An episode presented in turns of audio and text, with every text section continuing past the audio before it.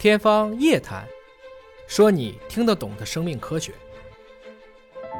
您在嗯这个书里面有分享了自己的一些经历，你说其实，在你小的时候，你就是在被父母夸奖的这样的环境下长大，而且你很清晰记得你只有被批评过两次就，是揍了两次嘛，就真的是揍，就算是批评吧，因为基本上小娃们就不说了，所以就这两次就对我印象就很深嘛。是有些事情你知道就是不能碰的，很多家长会觉得说，那我老是夸孩子，他会不会就翘尾巴了？我是不是要打压一下他？看怎么夸，嗯学会花式夸孩子。你父母怎么夸你的？比如说，哎，你今天背这个比昨天又快了半半分钟啊，这是一种激励性的夸。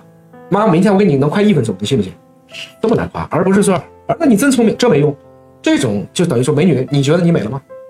没有吧？你今天妆化的特别好，哎，你觉得，哎，这个很好。嗯再细的哪个画的好？我觉得你今天眼影选的特别好啊。嗯，其实一定要学会花式夸，不光是夸孩子、夸老婆、夸父母、夸同事，夸到要夸到具体上，不要是夸夸其谈的夸，这个很重嗯要啊。而且如果能把这个夸和你他这个孩子想要的一些，刚好他自己的想去修行的一些，比如说，原来他可能不能劈横叉，他今天突然能劈了，哇，这是你妈妈一辈子的梦想。妈妈小的时候没有这个条件呢，等妈妈想学跳舞的时候，腿都硬了，你居然能劈横叉哎，你能坚持五秒吗？过两天他可能坚持一分钟，嗯你能坚持三分钟吗？他可能舞蹈六级就过了。就是以这样的方式，让孩子们逐渐跟你达成了，哇，你真的懂我，咱俩是在一个频道上在说事情的。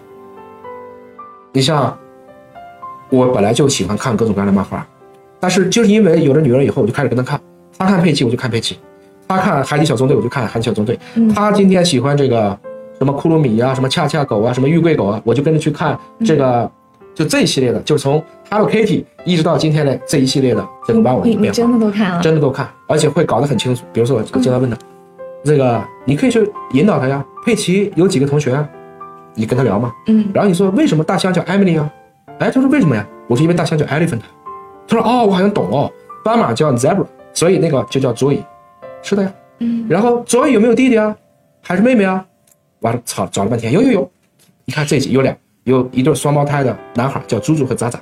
嗯就是 Joy 是个女斑马，然后还有一对双胞胎的弟弟，就以这样的方式，然后让孩子觉得原来就一个佩奇有这么多故事，嗯可以让他记住这个里面每一个同学的点，而且就把这些英文单词和这个英文单词给它活化成的这个小动物的名字，或者做了一个关联，首字母一样嘛。